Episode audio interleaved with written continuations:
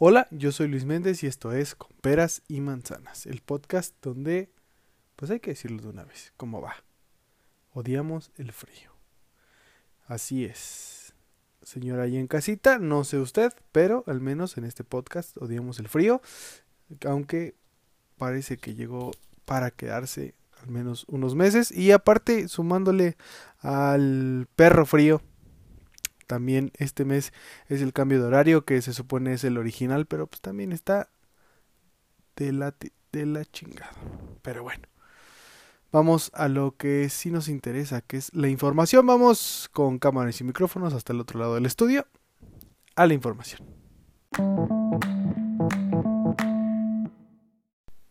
Ahora sí, de este lado del estudio, ya preparado con las noticias, está nada más y nada menos que Luis Méndez. que ¿Quién es? Pues el mismo que hizo el intro, ¿no?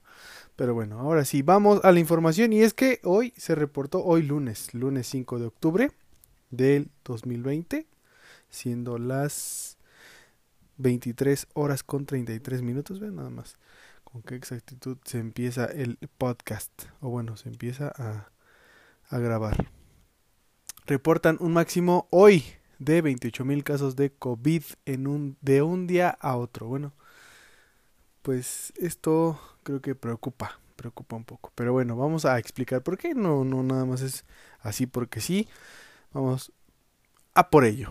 México sumó al corte desde 5 de octubre 81.877 muertes por COVID-19 con 789.780 casos de contagios confirmados de coronavirus, según informaron autoridades de la Secretaría de Salud. El director general de epidemiología de la Secretaría, José Luis Alomía Segarra, precisó que la suma de decesos repunta a 81.787 fallecimientos, 2.789 más que el día anterior, o sea, hace ayer, debido a que a partir de hoy se integran a la estadística otras categorías. Alomía Segarra indicó que desde el lunes 5 de octubre se estará integrando eh, a la estadística una nueva definición operacional denominada caso confirmado por asociación epidemiológica la cual se refiere a los casos sospechosos de enfermedad respiratoria viral sin muestra de laboratorio y que hubieran tenido contacto en los 14 días previos al inicio de síntomas con un caso de defunción confirmada. O sea, hace que esos síntomas, aunque no haya una prueba, eh, aunque no exista una prueba, eh, si se presenta en alguna persona que haya tenido contacto con alguien que haya fallecido por esa causa, pues se va a asociar a coronavirus. Durante los últimos dos meses, básicamente después de que se activó esta nueva definición operacional, las entidades empezaron a usarla, tanto esta definición como una previa que también ya habíamos comentado, que era la dictaminación clínico-epidemiológica, que como su nombre lo dice, o para efectos de la dictaminación, se aplica a las lamentables defunciones. Así lo dijo este señor. El director de epidemiología puntualizó que estará hablando desde de este grupo de defunciones en los informes, incluyendo a aquellos casos que en su momento no pudieron acceder a una toma de muestra o también una defunción que ni siquiera tuvo acceso en un momento determinado a atención médica. Por ello, el área correspondiente será la jurisdicción sanitaria o el Estado quien puede llevar a cabo las dictaminaciones. La dictaminación estará siendo emitida con base a los signos, síntomas, la evolución clínica, los determinantes alrededor de la persona o inclusive si era un contacto confirmado previamente por el laboratorio y como conducto del ejercicio de la dictaminación puede decir que la persona también falleció por coronavirus. De tal manera que la cifra de 789.780 casos confirmados se subdividió en 757.085 que han sido confirmados mediante prueba de laboratorio, 24.120 fueron confirmados por asociación clínico-epidemiológica y 578 confirmados por dictaminación. El funcionario dijo que bajo estas últimas dos categorías las entidades que más casos han confirmado son el estado de Sonora con 9.500 casos, además del establo de México y la Ciudad de México con un poco más de 3.000 casos. También Baja California y Chiapas, aunque en una menor escala. Así es que se suma este nuevo eh, rubro a el conteo de contagios por coronavirus y por eso es que hoy se habla de 28 mil nuevos contagios que se agregan a la cifra. Ya eh, la oposición lo marca como un día negro dentro de la epidemia, pero bueno, hay que tomar en cuenta pues cómo es que se están eh, sumando estos nuevos casos. No es que se hayan contagiado 28 mil personas de un día a otro, sino que se agrega un nuevo rubro al conteo de la de las, las de los contagios. Vaya. Pero bueno. Eh, y en otro en otras noticias, yo creo que lo vieron en redes sociales. Eh, hubo una manifestación en el Zócalo de la Ciudad de México en contra de Andrés Manuel López Obrador, el dueño, amo y señor de México. Eh, y bueno, AMLO, en alguna ocasión dijo, si hay 100 mil, si se juntan 100 mil, yo me voy. Así como Dios dijo en la Biblia, ¿no? donde haya más de dos reunidos en mi nombre, ahí estaré yo. Así él dijo, si se juntan cien mil o más manifestándose en contra de mí, yo me voy. Pero bueno, él dice que no, que eran menos de cien mil, que ni siquiera llegaban a quince mil. ya saben cómo es la maroma de la política. El Frente Nacional Anti-AMLO el Frena, indicó que reunió más de 170 mil personas. Bueno, esto es igual, le echan su cosecha, yo digo, ¿no? En la manifestación que se realizó el pasado sábado 3 de octubre, la cual comenzó en el Monumento a la Revolución y concluyó en el Zócalo de la Ciudad de México, donde mantienen el plantón aquel plantón muy sonado también por, por los, los simpatizantes de nuestro presidente porque dicen que pues hay campañas, hay casas, más bien, perdón, casas de campaña en, en el Zócalo instaladas, pero están vacías. Y todos dicen, bueno, mm, eso no es una manifestación de verdad, pero también deben de tomar en cuenta que la pandemia no, no, no permite que haya gente ahí. Eh, una, una de las cosas, ¿no? Y la otra, pues que nada más es pura grilla esto. En un comunicado de prensa eh, que las que desaprueban la forma en la que el actual gobierno ha administrado al país y respondieron al reto del mandatario Andrés Manuel López Obrador. Asimismo, solicitaron que cumpla su palabra. En la conferencia matutina del 29 de septiembre, López Obrador dijo eh, que entre las razones por las que renunciaría a la presidencia de inmediato sin esperar eh, y sin esperar, perdón, la revocación de mandato sería los gobiernos autoritarios se derrumbaron con grandes movilizaciones. En mi caso, a la primera manifestación de 100.000 y que yo veo en la encuesta que no tengo apoyo, me voy a Palenque, Chiapa. Ni siquiera espero la revocación de mandato. Ahí nos vemos esto que voy a decir a continuación, que voy a citar de nuestro señor presidente a continuación, es muy importante. Dijo, porque tengo principio, tengo ideales. Así lo dijo nuestro presidente eh, el, pasado 29 de septiembre. Aunque los de Frena indicaron que reunieron más de 100.000 personas, el gobierno de la Ciudad de México indica que fueron solo 5.000 personas. ¿Y de quién es el gobierno de la Ciudad de México? Pues de Morena, ¿no? Y que tiraron las vallas metálicas que se encontraban alrededor del plantón que mantiene el frente. Fernando Rodríguez Servín, uno de los coordinadores de Frena, señaló a Milenio Televisión, esperamos que lleguen más de 100.000 personas. Si, nos, si es una expectativa que tenemos, queremos demostrar al presidente que si hay 100.000 o más, que salga de su puesto. Añadió, queremos demostrarle que en una semana podemos juntar a la gente que nos ponga como reto para que vea que la mayoría de los eh, mexicanos queremos que salga más de 80 millones de mexicanos queremos que salga. Así lo dijeron. Cada una de las personas que participó recibió un papelito y se les marcó el dedo con tinta indeleble con el fin de evitar un doble registro, lo cual no pasa en las elecciones.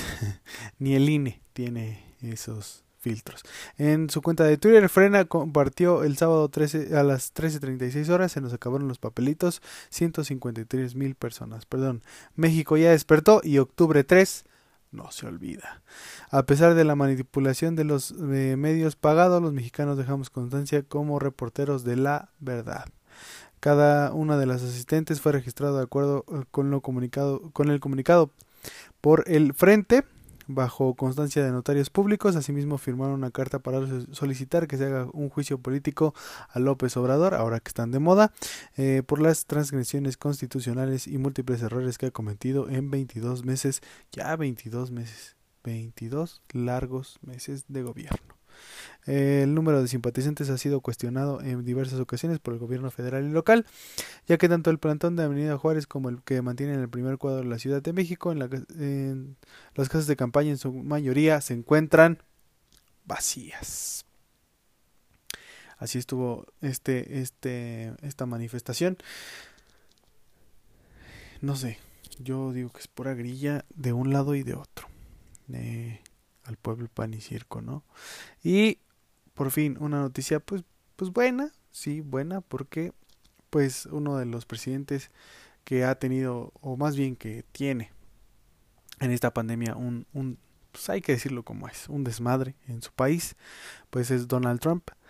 Eh, en cuanto a los contagios y a las defunciones que ha habido en su país, y eh, decía que pues no, pues casi no ocupaba, como el, nuestro presidente casi no ocupa el cubrebocas y, y decía que, que, pues, que, el coronavirus no era tan grave y, minimizaban un poco la situación. Ahora, ahora, eh, pues Donald Trump tiene coronavirus. Y yo creo que usted ya lo sabe, ¿no? Pero aquí viene pues ya salió del hospital. Estuvo en el hospital tres días, lo llevaron en helicóptero a un hospital eh, militar.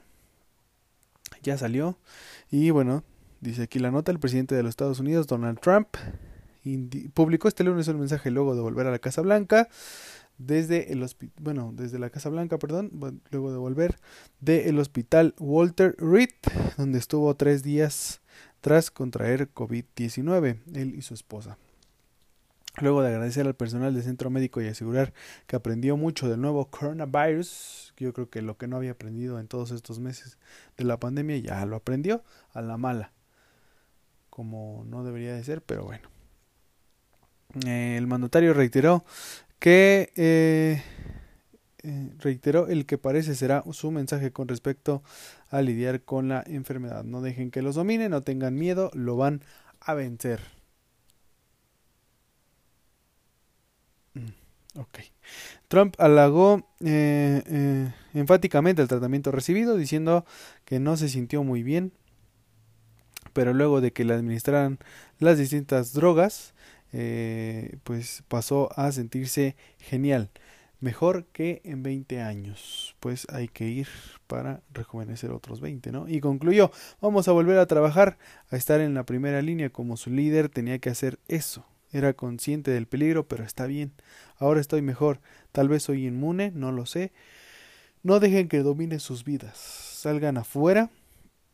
Sean cuidadosos. Tenemos la, mejor medicina del mundo. Todas están siendo aprobadas. Las vacunas llegarán pronto. Así lo dijo el mandatario. Minutos antes, Trump también publicó un video en su vuelta a la Casa Blanca. Su administración buscó imprimirle un tono épico Acompañándolo con música de fondo, las imágenes muestran cómo el mandatario baja del helicóptero y camina hasta la residencia presidencial, antes de salir al balcón del primer piso y saludar a, a, aquellos presentes con un saludo militar. Imagínense nada más esa escena.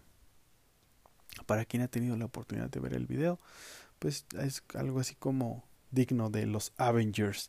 Trump ha manifestado su intención de volver a hacer campaña de cara a los comicios presidenciales el próximo 3 de noviembre y su director de comunicaciones Jim, Jim Mart indicó esta tarde que pretende participar en el segundo debate presidencial agendado el próximo 15 de octubre en el estado eh, pendular de Florida. No obstante, sin, sin Conley, médico personal de Trump, reconoció que este lunes que el mandatario no está fuera de peligro y que se encuentra de hecho en un terreno no explorado por otros pacientes de COVID-19 debido, a que el tipo debido al tipo del tratamiento que ha recibido. En una rueda de prensa, poco después de que el jefe de Estado anunciara su, eh, que volverá a la Casa Blanca, este lunes Conley defendió la decisión de darle el el alto hospitalaria al presidente después de solo tres días de haber ingresado al hospital, en los que ha experimentado al menos dos situaciones donde bajó su nivel de oxígeno en la sangre.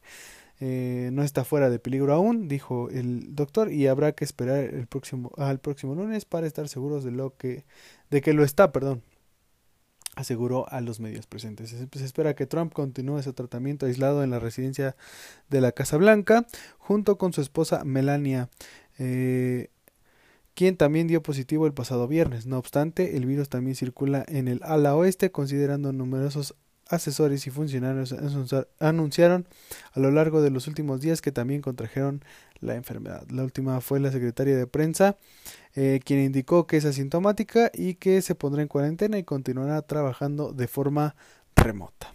El listado incluye al jefe de campaña de Trump 2020, a la asesora de Trump, eh, al exgobernador de Nueva Jersey, el titular del Comité Nacional Republicano y a tres senadores republicanos. Eh, pues ya salió del hospital militar. Donald Trump ya está en la Casa Blanca, ya hasta les dirigió un mensaje a sus simpatizantes y en general a todo el pueblo de Estados Unidos. Es invencible ese señor. Era como de esperarse, ¿no? Que si salía bien librado del coronavirus, lo iban a hacer quedar como un héroe, totalmente. Pero bueno, en otras, eh, en otras noticias, regresando a nuestro bello país, López Obrador anuncia la militarización de puertos y aduanas para frenar el contrabando y el narcotráfico. Así como usted lo oye, Andrés Manuel López Obrador, el dueño de México, ha agregado este viernes que la nueva tarea de las Fuerzas Armadas, perdón, una nueva tarea a las Fuerzas Armadas. El presidente de México ha dado a conocer que el Ejército y la Marina asumirán el control y la vigilancia de los puertos y aduanas marítimas y terrestres para combatir la corrupción, el contrabando y el narcotráfico. Vamos a limpiar, vamos a limpiar los puertos y la aduana del país, ha dicho el mandatario. La medida ha sido anunciada en Colima, uno de los estados más violentos de México, y después de varios meses en los que el gobierno ha detectado un aumento de tráfico desde Asia de elementos para la fabricación de fentanilo, este opiáceo sintético es después enviado a Estados Unidos, un país que ha sufrido de una, severa, de una severa epidemia relacionada con esta droga. El anuncio será producido en una rueda de prensa en Manzanillo, em, el principal puerto comercial del Pacífico mexicano, como parte de la gira que ha realizado esta semana en las regiones más inseguras del país. El mensaje del presidente se da también a unas horas después de la llegada de Emilio Lozoya, Mm, eh, pues ya desde julio había anunciado esto nuestro presidente y ahora ya es una realidad ya los los militares van a las aduanas. Eh, y, y, se habla de que esto va a tener pues efectos en el comercio que que, que que entra a nuestro país. Eh, es necesario señalar que muchas de las preguntas operacionales que existen serán aclaradas cuando los lineamientos necesarios se publiquen, pero independientemente de eso hay algunas preguntas necesarias. Debemos entender eh, pues, de qué se trata el control de la Sedena y la CEMAR será meramente de vigilancia sobre el trabajo del personal administrativo. Muchos dicen que pues obviamente no hay como un control ahí en ese aspecto, puesto que pues por el tipo de adiestramiento que tienen nuestras Fuerzas Armadas, pues no, no creen viable que se haga trabajo administrativo por parte de los elementos de la Marina y la Fuerza Armada de México. Ya estará pues eh, yéndose poco a poco esto, eh, viéndose, viendo más bien cómo iremos viendo cómo, cómo se acomoda todo, mientras pues ya los tenemos en aduanas y puertos del país. Y uno de los temas más polémicos de la semana fue si era o no constitucional la, eh, la pregunta, la eh, consulta de Andrés Manuel López Obrador, o más bien que promovieron militantes de Morena, para ver para saber si podían o no enjuiciar a los exmandatarios de México, a los expresidentes de México desde eh, pues pues Enrique Peña Nieto, Felipe Calderón, Carlos Arias de Gortari, Vicente Fox Quesada. Este pues ahora la Corte declara constitucional la, consulta de Andrés Manuel López Obrador, Obrador perdón, sobre juicios a actores políticos. Con seis votos a favor, la Suprema Corte de Justicia de la Nación declaró constitucional la solicitud de consulta popular del presidente Andrés Manuel López Obrador para enjuiciar a los actores políticos. Habíamos dicho la semana pasada eh, que consideraban que la pregunta no era constitucional, puesto que obviamente contenía los nombres o era muy explícito en cuanto a los nombres de las personas que en su caso serían enjuiciadas y eso vulneraba la presunción de inocencia que eh, pues ahora debe guardarse en México. Entonces, pues siempre y sencillamente cambiaron la pregunta y ya resulta que pues así ya es constitucional, ¿no? Pues cada quien.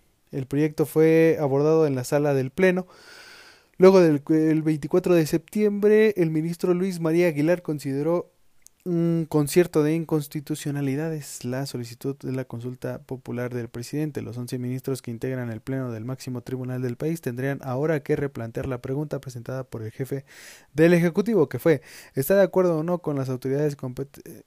Con que las autoridades competentes, con apego a las leyes y procedimientos aplicables, investiguen y, en su caso, sancionen la presunta comisión de delitos por parte de los expresidentes Carlos Salinas de Gortari, Ernesto Cedillo Ponce de León, Vicente Fox Quesada, Felipe Calderón Hinojosa y Enrique Peña Nieto, antes, durante y después de sus respectivas gestiones. Eh, ¿Quiénes votaron a favor y quiénes en contra? Ahí le va. En contra del proyecto presentado por el ministro Luis María Aguilar votaron los ministros Arturo Saldívar, Yasmín Esquivel, Margarita Ríos Farjat, Alberto Pérez Dayán, Alfredo Gutiérrez Ortiz Mena, Juan Luis González Alcántara Carranca.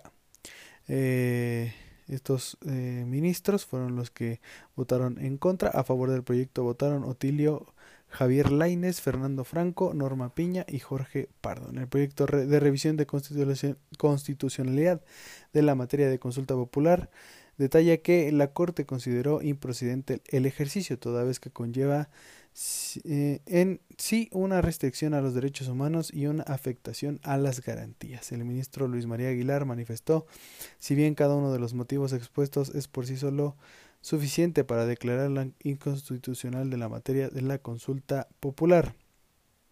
Y después, un día después, en su conferencia de prensa de matutina, López Obrador aseguró que la consulta sobre el juicio a expresidentes del periodo de Carlos Salinas de Gortari no viola ninguna garantía ni los derechos humanos de los implicados porque hay juicios no hay juicios sumarios ni procesos extrajudiciales. La pregunta aprobada para la consulta popular por la mayoría de ocho votos, los ministros aprobaron que la pregunta fuera Ahí le va, ¿eh? Esa es la pregunta que va a venir en las, en las, en las boletas eh, en las elecciones del 2021. ¿Estás de acuerdo o no en que se lleven a cabo las acciones pertinentes con apego al marco constitucional y legal para emprender un proceso de esclarecimiento de las decisiones políticas tomadas en los años pasados por los actores políticos encaminados a garantizar la justicia y los derechos de las posibles víctimas? Amén.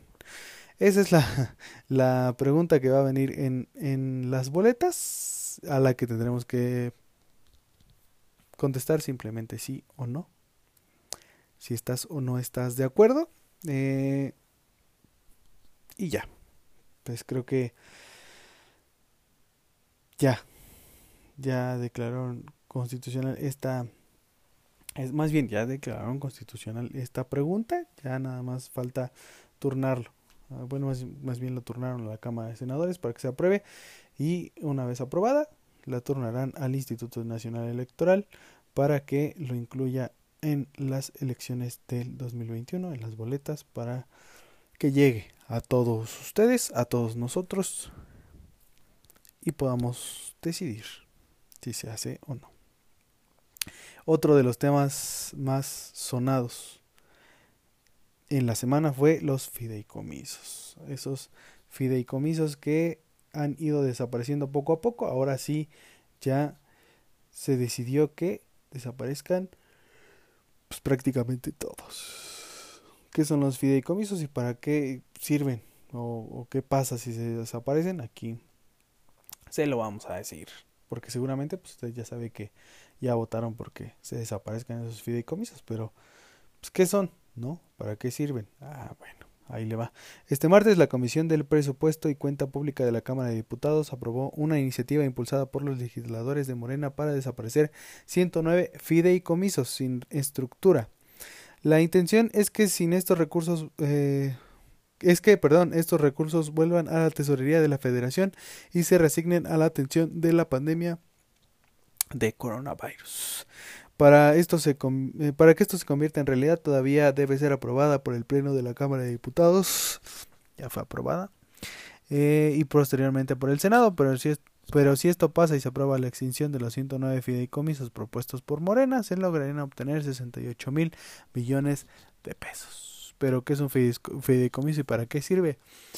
Pues, eh, ¿qué es y para qué se usan? De acuerdo con el Centro de de estudios en finanzas, en finanzas públicas, el fideicomiso es un contrato por virtud del cual una persona física o moral denominada fideicomitente, perdón, fideicomitente, transmite y destina determinado patrimonio, bienes o derechos a una institución eh, fiduciaria, encomendándole la realización de fines determinados ilícitos eh, en beneficio de una tercera persona o en su propio beneficio. Es decir, un fideicomiso público es un fondo que obtiene y administra recursos públicos para cumplir ah, un fin específico. Cada fideicomiso tiene sus reglas y el ejemplo más claro es el Fondo para Desastres Naturales, el Fonden, que ya desapareció, por cierto, del que salen recursos que se asignan para responder a emergencias como sismos o huracanes, explica eh, una abogada en Escuela Libre de Derecho.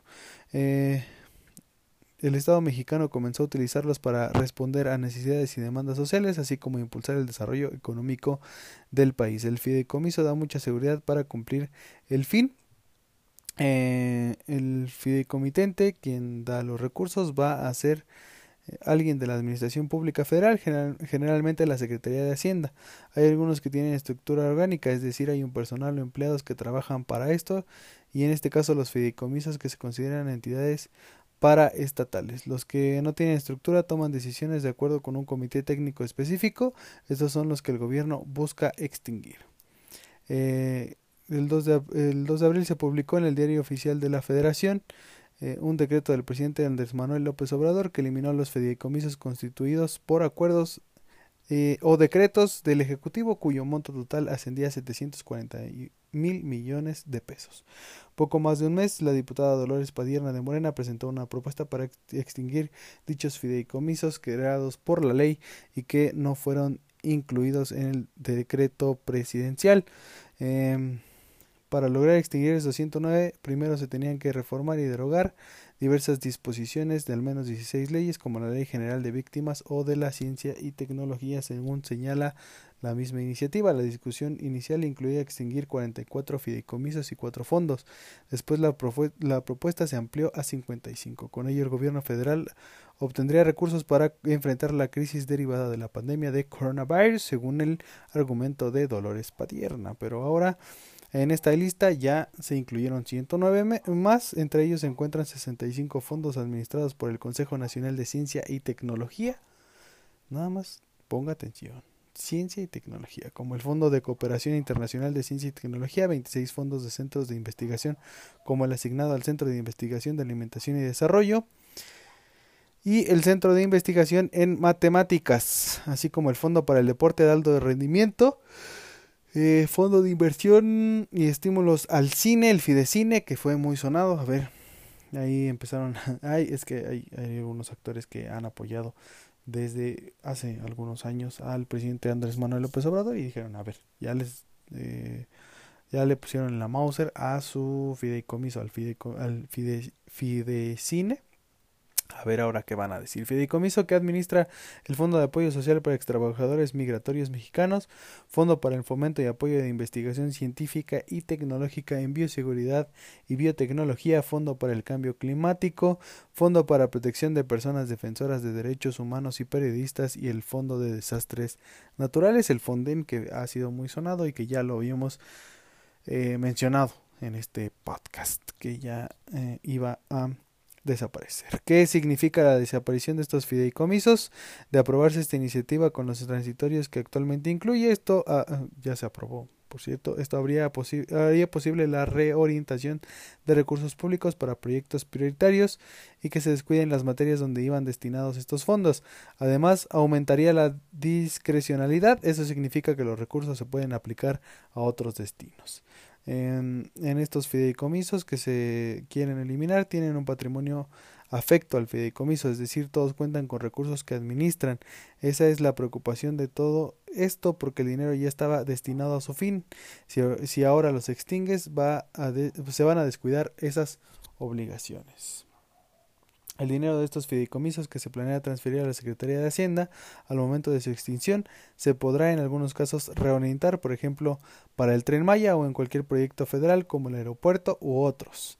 Eh, pues para los que necesitan dinero, ¿no? Ya se está acabando y hay que hay que meterle lana de donde sea. Esto es los fideicomisos y la desaparición de esto. Y esto es lo que ha sonado durante la semana. Esta es la información pues más relevante.